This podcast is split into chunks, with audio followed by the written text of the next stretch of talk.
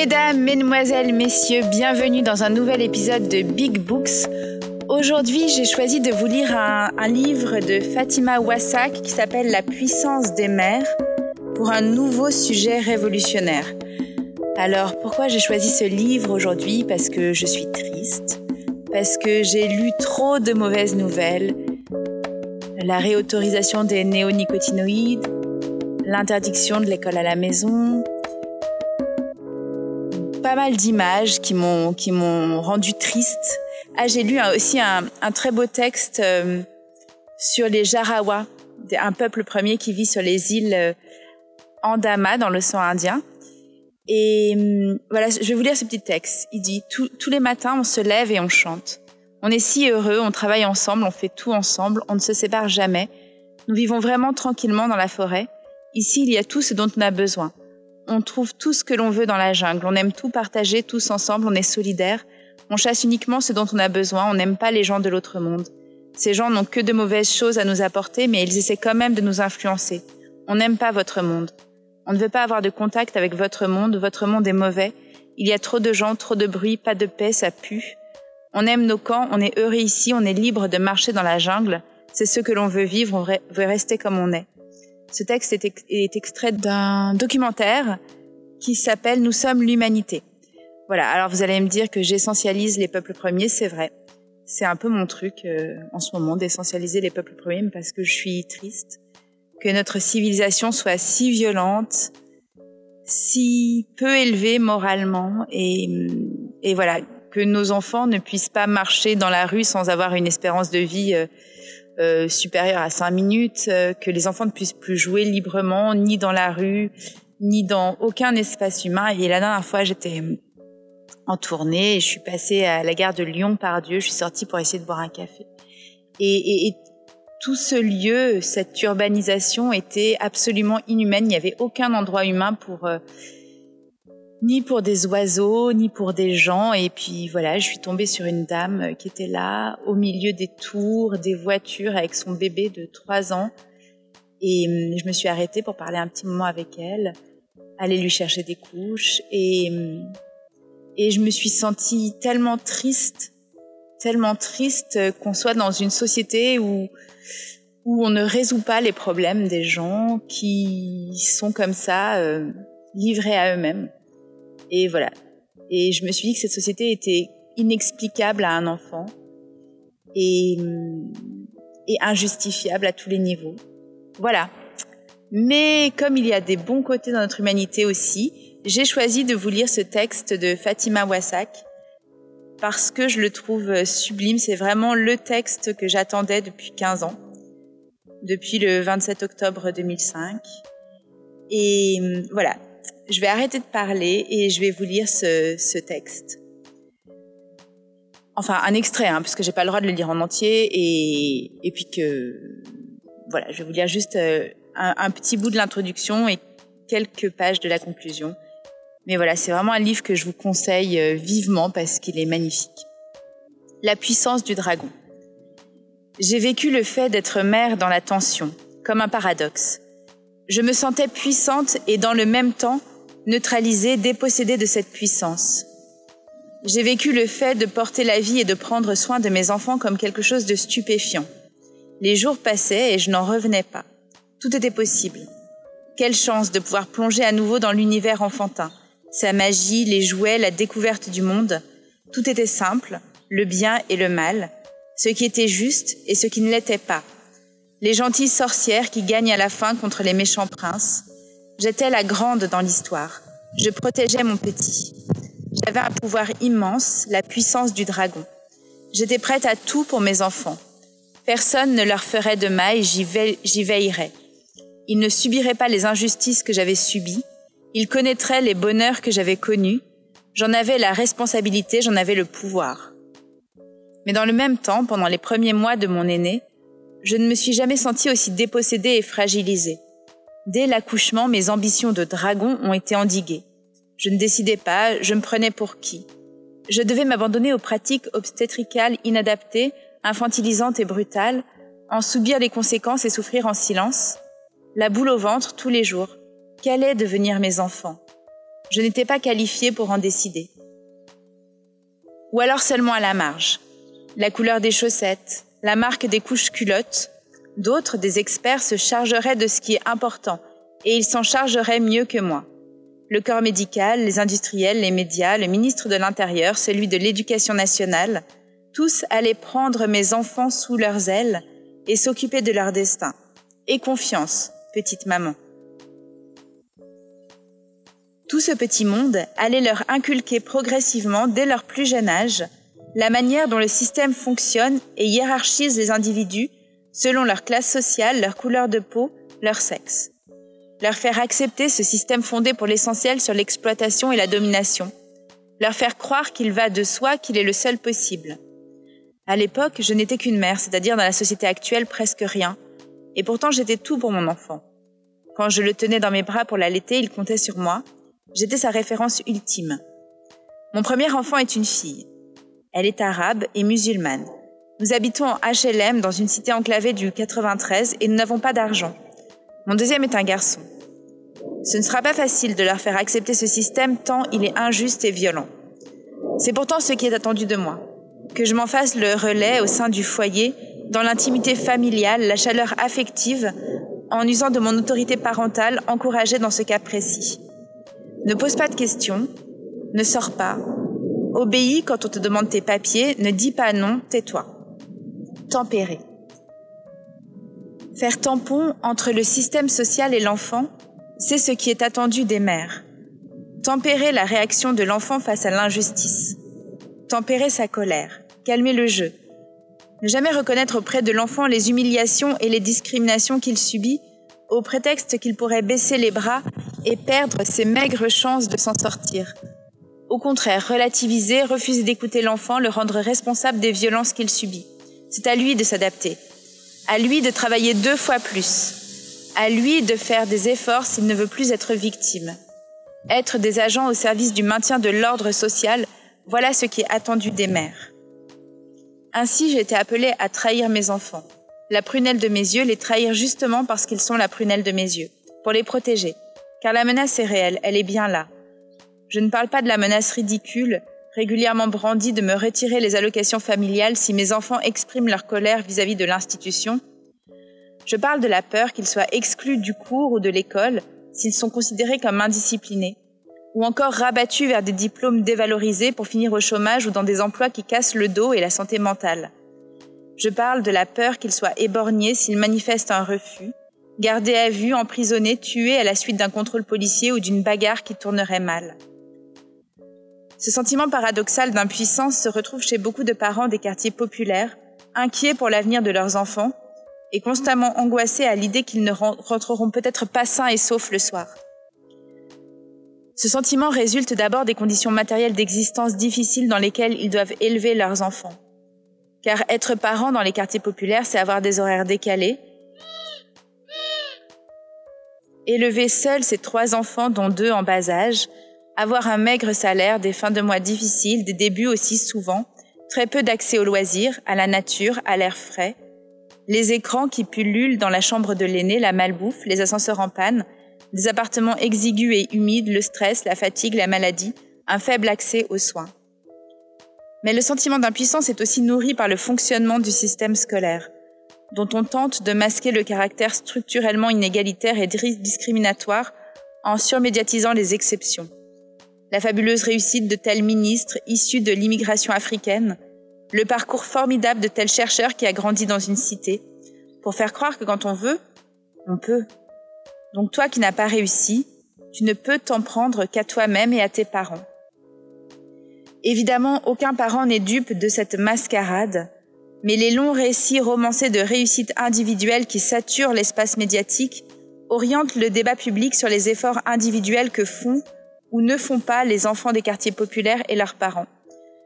Sans parler des débats interminables autour de la laïcité à l'école autant de supercheries qui tentent à empêcher les parents des classes populaires de poser la seule question qui dégagerait des marges de manœuvre pour que leurs enfants s'en sortent. L'égalité dans un service public de qualité. Reste le sentiment d'impuissance. Être parent dans un quartier populaire, c'est aussi être stigmatisé par les institutions. Être considérée comme incapable de bien élever ses enfants et coupable de reproduire des schémas familiaux archaïques et rétrogrades. Les parents des quartiers populaires sont, selon la formule consacrée, démissionnaires. C'est ainsi que les médias les décrivent depuis les révoltes populaires de 2005. Démissionnaires mais aussi polygames, dépassés par les événements, faisant trop d'enfants. Si des voitures ont brûlé après la mort de deux adolescents, Zied Bena et Bouna Traoré, c'est la faute de leurs parents, et non de la police, pourtant directement responsable de leur mort. Ils auraient dû tenir leur fils, en laisse ou scotché devant la télévision, peu importe, mais ces sauvageons n'avaient pas à circuler librement le soir. Face au soulèvement provoqué par la mort de deux enfants, l'État français avait décidé d'imposer un couvre-feu, le même couvre-feu raciste qui avait visé les Algériens en octobre 1961. Démissionnaires. Les politiques publiques sont infestées de ce terme aussi vicieux que scandaleux, concentré des injonctions paradoxales adressées aux parents. Non seulement il leur fait porter la responsabilité du sort de leurs enfants, alors même que leur marge de manœuvre pour les extraire de leur milieu social et changer leur destinée est extrêmement réduite. Mais en plus, très ironiquement, lorsque les parents des quartiers populaires se mobilisent pour que leurs enfants s'en sortent, ils sont immédiatement marginalisés, qualifiés d'hystériques et de paranoïaques, et finissent par être sanctionnés, eux et leurs enfants, quelle arrogance, quelle ingratitude ces parents qui se permettent de critiquer, le, système scolaire français. Ils ne savent pas la chance qu'ils ont de vivre dans un pays où leurs enfants connaissent le luxe de l'école publique et gratuite. Dans leur pays, là-bas, en Afrique, leurs rejetons n'auraient même pas accès à l'eau potable. Dans les quartiers populaires, les mobilisations collectives ne sont encouragées, valorisées et médiatisées que si elles jouent une fonction de contrôle social. Ainsi, lorsque des maires d'un quartier populaire organise une manifestation contre les jeunes de la cité ou pour demander plus de forces de police ou contre l'islamisation du quartier, tout le monde applaudit. La préfecture autorise le rassemblement, la mairie fournit banderoles et t-shirts, les médias tendent le micro. Dans tous les autres cas de figure, c'est l'entrave perpétuelle. Ces injonctions paradoxales, les parents racisés des classes populaires les subissent de plein fouet.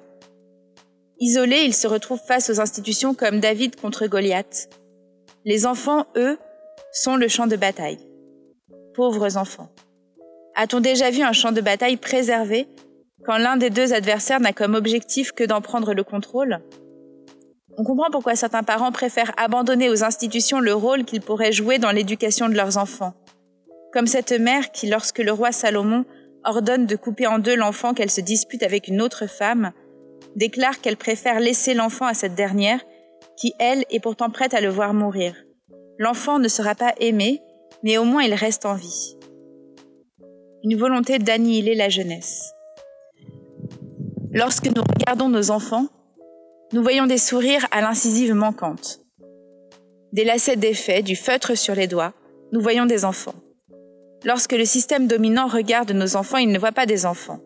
Il voit des menaces pour sa survie, des millions de pauvres, de musulmans, de noirs, d'arabes qui grouillent dans les écoles et les collèges de cité, il les désenfantise.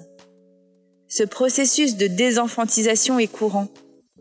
Il consiste à n'accorder aucune indulgence particulière aux enfants appartenant à un groupe discriminé, à les traiter aussi violemment que les adultes de ce groupe. Ils ne sont plus que des adultes problématiques en devenir, de simples problèmes à régler. Combien de nos enfants sont morts à cause de cette désenfantisation?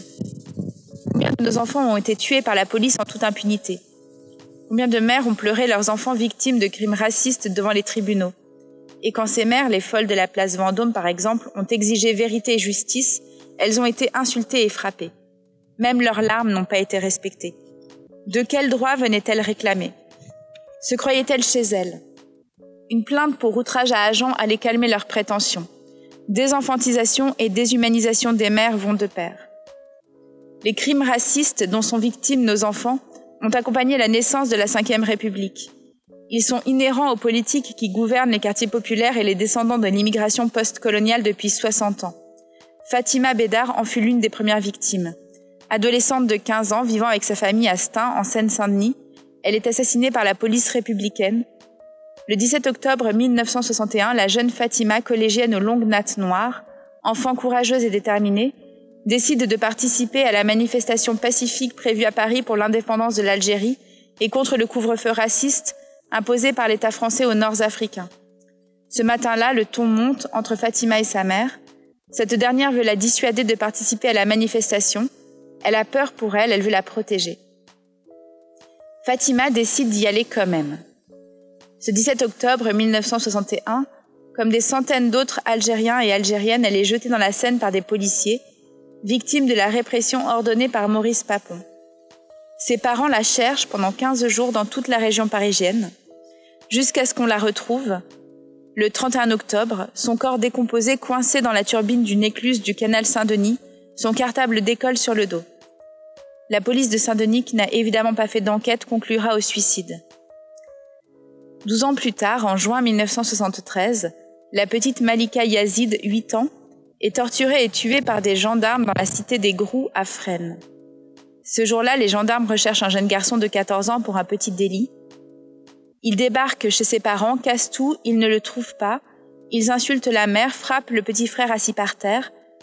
Les gendarmes attrapent la petite sœur, Malika, qui a encore ses grosses joues de bébé, et porte de jolies boucles aux oreilles. Ils s'enferment dans la chambre avec elle pour lui faire subir un interrogatoire. Ils veulent savoir où se cache son frère. Un interrogatoire comme on le pratiquait en Algérie une dizaine d'années plus tôt. La petite a 8 ans.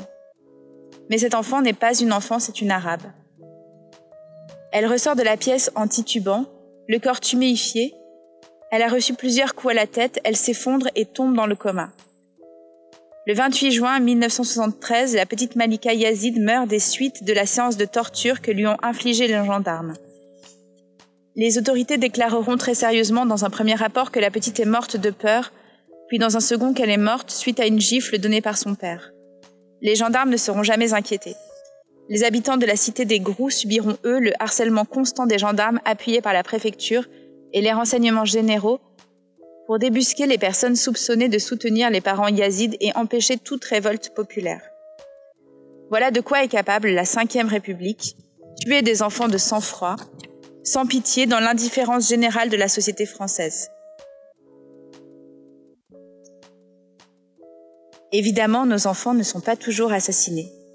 Ils peuvent être humiliés, surveillés, harcelés, isolés, et ils n'en sortent jamais complètement indemnes. Combien sont en prison? En centre éducatif fermé ou en centre de rétention administrative? Combien sont enfermés dans les hôpitaux psychiatriques? Quand la société est à ce point inégalitaire et injuste, que la colère grandit, surtout chez ceux qui n'ont pas grand-chose à perdre, deux possibilités se présentent aux dominants réduire les inégalités et calmer les colères, ou humilier et terroriser les opprimés pour les briser. L'option choisie pour les enfants des quartiers populaires a toujours été la seconde. Humilier. N'est-ce pas ce qu'on cherche à faire aux enfants dont les mères portent un foulard quand on débat de leur droit d'accompagner les enfants aux sorties scolaires? Nul besoin d'être expert en psychologie pour comprendre qu'un enfant qui voit sa mère ainsi pointée du doigt à longueur de temps à l'école et dans les médias va être pris dans un conflit d'autorité et développer un rejet vis-à-vis de l'institution scolaire et ou vis-à-vis de sa mère. Quel enfant sortirait indemne de cette épreuve? Terrorisé. N'est-ce pas ce que font ces policiers du 12e arrondissement de Paris, qui embarquent régulièrement au commissariat les jeunes adolescents du quartier dans le but de les dissuader de sortir dans la rue? La présence policière dans les quartiers populaires et le lot de violence qui l'accompagne contrôle d'identité, insultes racistes, coups, agressions sexuelles, ont pour fonction explicite d'assigner à résidence des enfants à qui on ne reproche rien d'autre que d'exister. Mais aujourd'hui, et depuis plusieurs années, tous les enfants, quelle que soit leur classe sociale et leur couleur de peau, sont ciblés par la répression policière. L'État autoritaire vise tous ceux qui pourraient remettre en question la politique qu'il mène. Ainsi, en 2016, des élèves du lycée Bergson à Paris ont été violemment interpellés, gardés à vue, frappés, insultés. Ils exerçaient leur liberté d'expression et leur droit de manifester en s'opposant à la loi de travail. En 2018, des élèves d'un autre lycée parisien, le lycée Arago, étaient pris pour cible. Ils s'opposaient à Parcoursup, dispositif de sélection sociale et territoriale dans l'accès à l'université. C'est notamment en s'appuyant sur la loi dite anti-bande, votée en 2010, que l'État agit et réprime la jeunesse. Cette loi raciste, qui visait très explicitement les jeunes des quartiers populaires issus de l'immigration post-coloniale, n'épargne désormais plus ceux qu'elle était censée protéger, notamment les enfants de ceux qui regardaient ailleurs lorsqu'elle a été votée. Désormais, toute personne s'opposant aux politiques autoritaires, sécuritaires et inégalitaires sera également visée par la répression. On l'a vu en décembre 2018 quand les collégiens et lycéens ont subi une répression policière digne d'une dictature. La guerre a été déclarée aux enfants à Ivry, Mantes-la-Jolie, Garges, Légonesse, Paris, Orléans, Toulouse, Bordeaux, Grenoble, Marseille et partout ailleurs en France.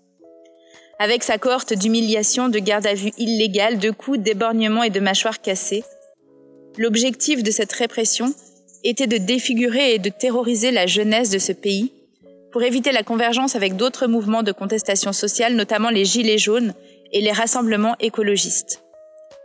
Aujourd'hui, nos enfants sont plus que jamais visés par tous ceux qui veulent maintenir le système de domination de classe.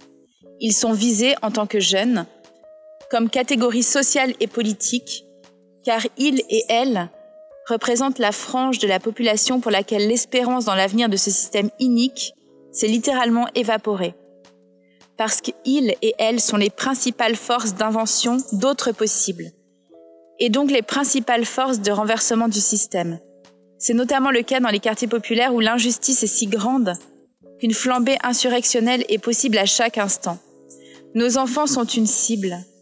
De la maternelle à l'université en passant par les lycées professionnels et la rue quand ils sont déscolarisés. Aucun espace n'est épargné. Il existe mille moyens pour briser en eux toute résistance et les résigner au sort qu'on leur réserve. On casse leur conscience d'un destin commun, d'un territoire commun et le sentiment d'y être chez soi. Les leviers de résignation sont nombreux. L'école, la police, les médias, le cinéma. Avec en filigrane les mêmes choses inlassablement répétées. Tu ne vaux rien, tu viens de nulle part, tu n'es pas ici chez toi. Pas de résignation.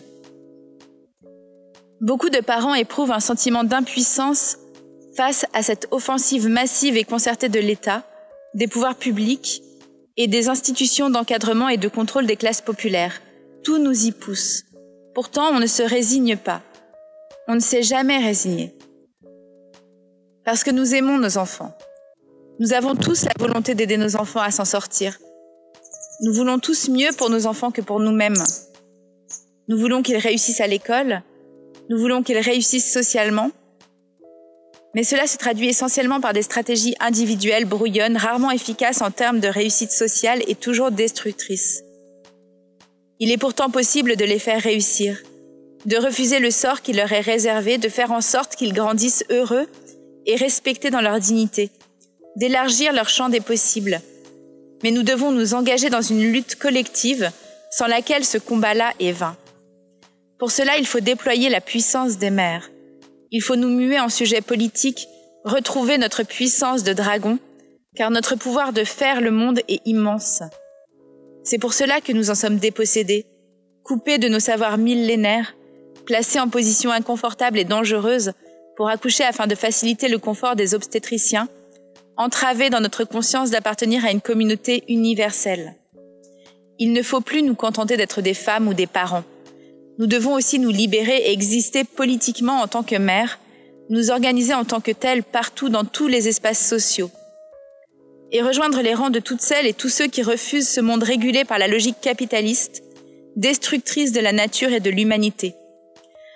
Dans cette optique, je propose dans ce livre un projet écologiste de reconquête du pouvoir et des territoires confisqués.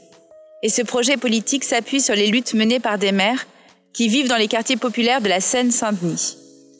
Il traduit l'urgence de s'organiser collectivement pour des femmes dont les enfants ne sont même pas considérés comme des enfants. De l'oppression qui va jusqu'à la désenfantisation naît l'urgence de devoir s'organiser de manière inédite et de proposer au monde entier un projet révolutionnaire. Du minoritaire naît l'universel. Qui pourra arrêter des mères organisées qui se battent pour leurs enfants? Je vais vous lire un dernier extrait, un tout petit extrait de la conclusion parce que je la trouve magnifique. Et j'espère que Fatima Wassak ne m'en voudra pas de lire un si grand extrait de son livre. Mais voilà, je le trouve magnifique et essentiel. Et, et voilà. Dans ce livre, je m'adresse à tout le monde. Proposition est faite à toutes les mères et aux personnes qui les soutiennent de lutter ensemble contre le système d'oppression pour nos enfants. Cette proposition se décline dans un projet politique et stratégique précis. Agir localement, territoire par territoire, quartier par quartier, école par école. La réappropriation des espaces publics appelant la conscientisation du pouvoir confisqué et inversement. À travers un projet écologiste, reconquérir nos terres et y reprendre le pouvoir, avec un pied dans l'école, un pied dans le quartier. Pour un front de mer puissant et structuré notamment autour d'un projet de solidarité avec les jeunes, de soutien à leur lutte, pour être prête à affronter le système dominant quand il démantèle l'école publique, vote des dispositifs inégalitaires, amplifie la répression policière, judiciaire et carcérale à l'encontre de la jeunesse, pour ne plus être isolée et impuissante. Reprendre le pouvoir, c'est exister en tant que mère partout, dans les livres, les films, les médias, les syndicats, les partis politiques, je rajouterai sur scène, nos récits de mère, nos points de vue partout. Donner à voir nos beautés, notre génie, nos gloires, notre amour. Être forte en tant que mère partout. Être fort et forte dans les quartiers populaires, derrière les mères. Je sais que cette offre est risquée. Pour moi, par exemple, en plus d'élever des enfants de groupes minoritaires, et là-dessus je n'ai pas le choix, je choisis de les éduquer dans des valeurs d'égalité, de justice, de respect de la dignité humaine, de respect du vivant, avec le risque qu'ils aient à cumuler ce qu'ont subi les enfants des mères de la place de Mai et ceux des mères de la place Vendôme, être réprimés et pour leur couleur de peau et pour leurs idées. Ce risque, c'est d'élever des résistants dans un monde qui humilie, éborgne et tue les résistants. Mais c'est un pari que je fais sur l'avenir. Si on le fait toutes et tous, les risques sont bien moindres et le pari peut être gagné. De toute, façon, lutter, c'est toujours perdre un peu. C'est risquer de perdre des plumes. Mais qui refuserait de perdre des plumes pour ses enfants? Une chose est sûre. Plus on se battra, moins nos enfants auront à le faire.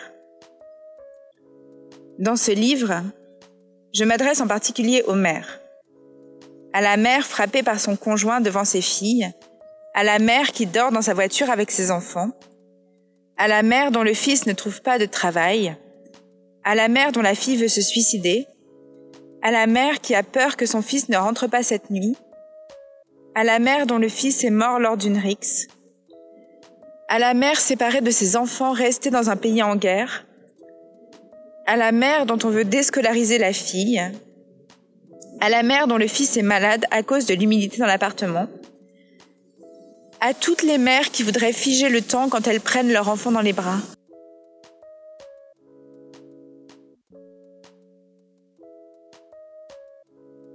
Unissons-nous contre les violences, les inégalités et les injustices que subissent nos enfants. Mères du monde entier. Liées par notre amour de mère, liées par notre amour entre mères, Unissons-nous pour reprendre le pouvoir qui nous a été confisqué et prendre le pouvoir politique. Mère du monde entier. Le paradis est déjà sous nos pieds. Faisons front commun. Ensemble, nous pouvons retrouver notre puissance de dragon, celle que nous avons quand nous portons la vie, celle que nous avions avant qu'on ne nous la confisque.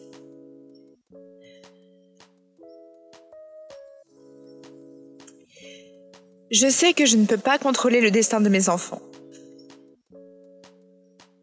Je sais qu'il n'est pas entre mes mains et je ne m'en plains pas. J'ai la foi. Je sais qu'aujourd'hui ou demain, justice sera rendue. Mais je veux faire ma part, celle dont j'aurai à rendre compte. Dans le projet éducatif que j'ai vis-à-vis de mes enfants, la lutte contre l'injustice est un outil pédagogique central. J'arme mes enfants en leur transmettant tout ce qui pourra les rendre plus forts. Ce qui est important dans ce que je leur transmets, ce ne sont pas des identités figées, mais une capacité à ne pas se résigner à l'injustice et à résister. Et quel que soit l'épilogue, quel que soit le résultat des luttes collectives auxquelles j'aurais participé, victoire ou défaite, j'aurais gagné. Car mes enfants me regardent, ils m'écoutent. Mes luttes les éduquent, Je fais le pari que ce mode d'éducation leur permettra de se construire psychiquement, de s'épanouir et de s'émanciper. Si nous adoptons tout ce projet, nous gagnerons quoi qu'il arrive, nous aurons fait notre part. Ce livre, c'est une part de ma part. Je le dédie à mes enfants, c'est le cadeau d'un puissant dragon inquiet et plein d'espoir assez petit. Gloire à nos luttes de mère, passées, présentes et à venir. Merci. Merci d'avoir écouté cet épisode. Bravo si vous avez tenu jusqu'au bout. Je vous retrouve très vite pour d'autres gros livres. Bonne lecture